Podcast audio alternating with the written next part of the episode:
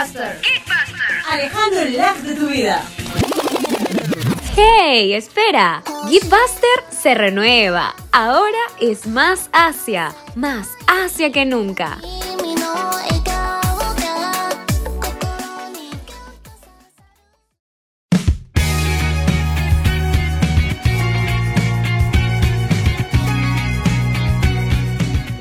Bienvenidos a Geekbusters, tu espacio asiático donde podrán encontrar diversos datos interesantes de la actualidad. Así que prepara tus videos y acompáñanos en este episodio.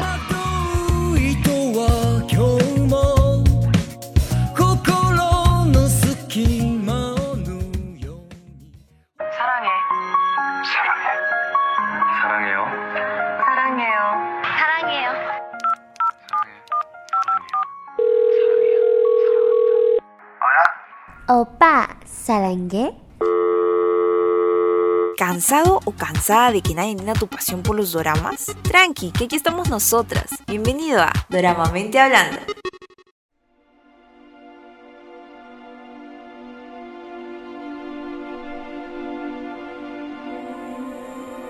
Hola Taira y a todos los que nos están escuchando. Hoy volvimos súper renovadas aquí trayéndoles un notición que estamos segurísimas que a todos los fans del K-drama les va a sorprender. ¿Verdad Taira? Así es, Mel. Esta mezcla entre recomendación y datos curiosos que tenemos para contarles, en verdad que es un boom.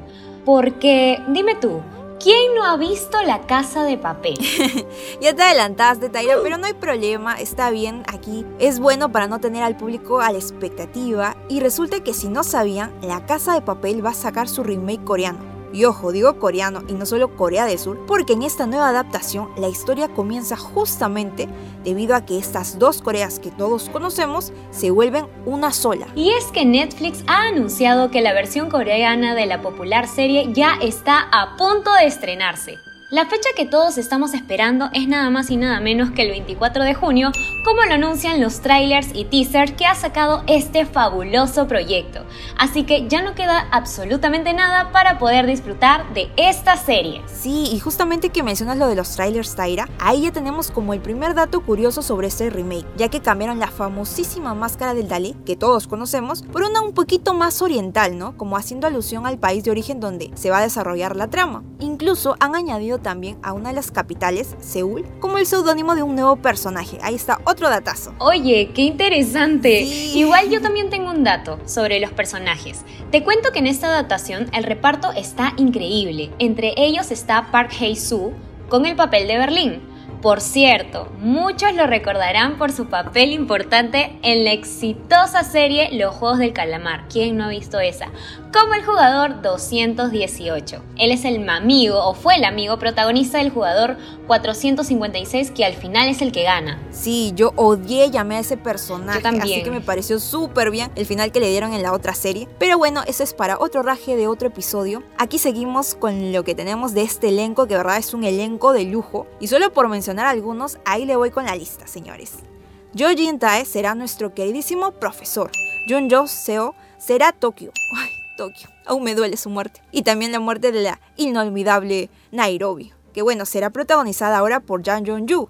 Ay, Melanie, nos va a quedar cortito el programa si mencionamos a todos. Sí, bueno. Pero bueno, tanto tú como yo estamos muy felices y ansiosas de ver todos los capítulos y hablando de eso, espero que esta vez las logren salvar a diferencia del guion original.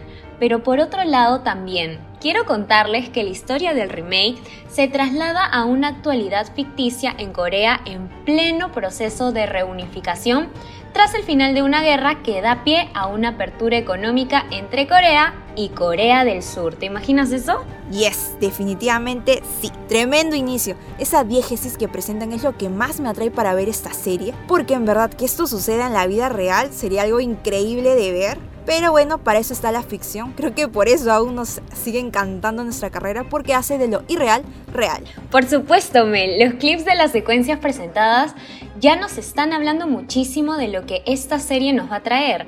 Por ejemplo, a mí me encanta todo el proceso y la entrega que están realizando todo el equipo técnico como artístico. Así que esperen chicos y chicas que nos están escuchando, atentos al 24 que estamos recontra seguras que la serie va a dar muchísimo que hablar. Eso es cierto, Taira. A mí me va gustando bastante la propuesta visual que han dejado ver hasta el momento y que promete bastante. Y como bien dices, falta poquísimo, así que amantes del K-drama y de la serie original como yo, estén súper atentos y atentas y se paren ese fin de semana para hacer todo un maratón y de una así volar y acabarse los dos episodios que nos regala nuestro querido Netflix.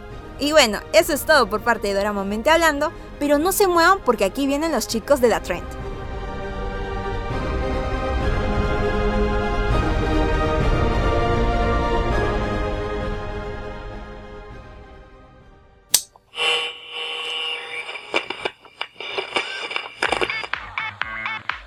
Noticias. Datos. Curiosidades. Y lo más sonado de la semana solo aquí In the trend.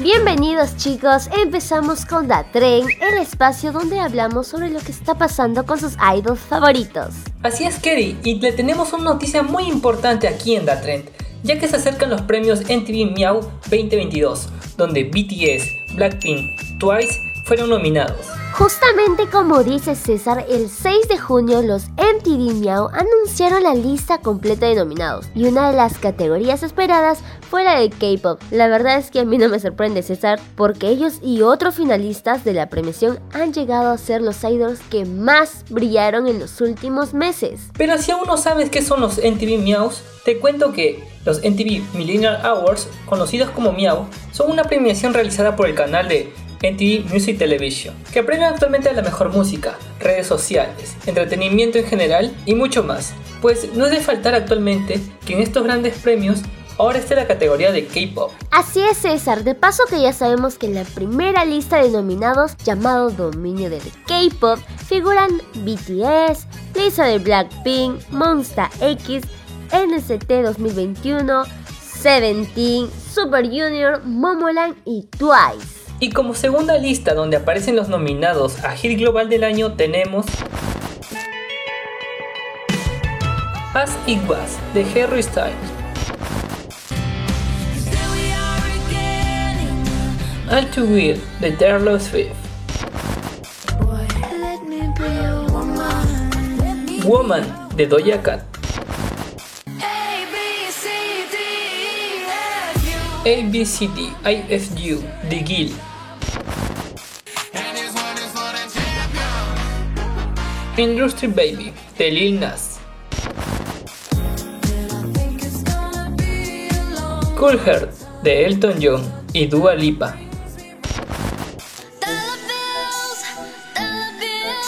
Money de Lisa.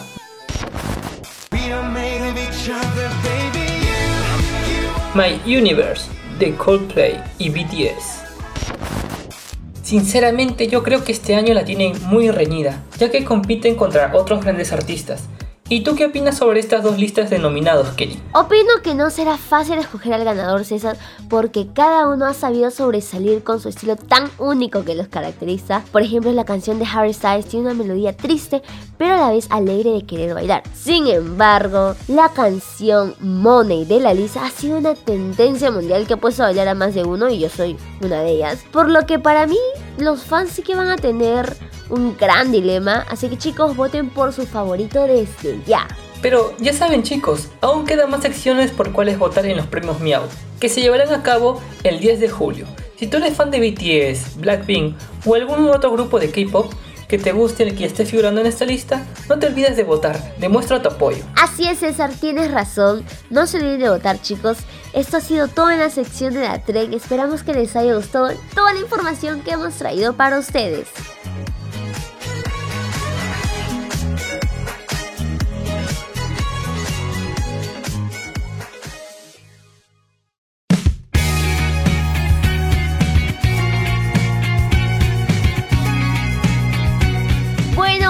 Fue todo por el momento. Esperamos que puedas aventurarte en seguir el K-drama mencionado y los artistas que de por sí alguno será tu favorito. Hasta la próxima.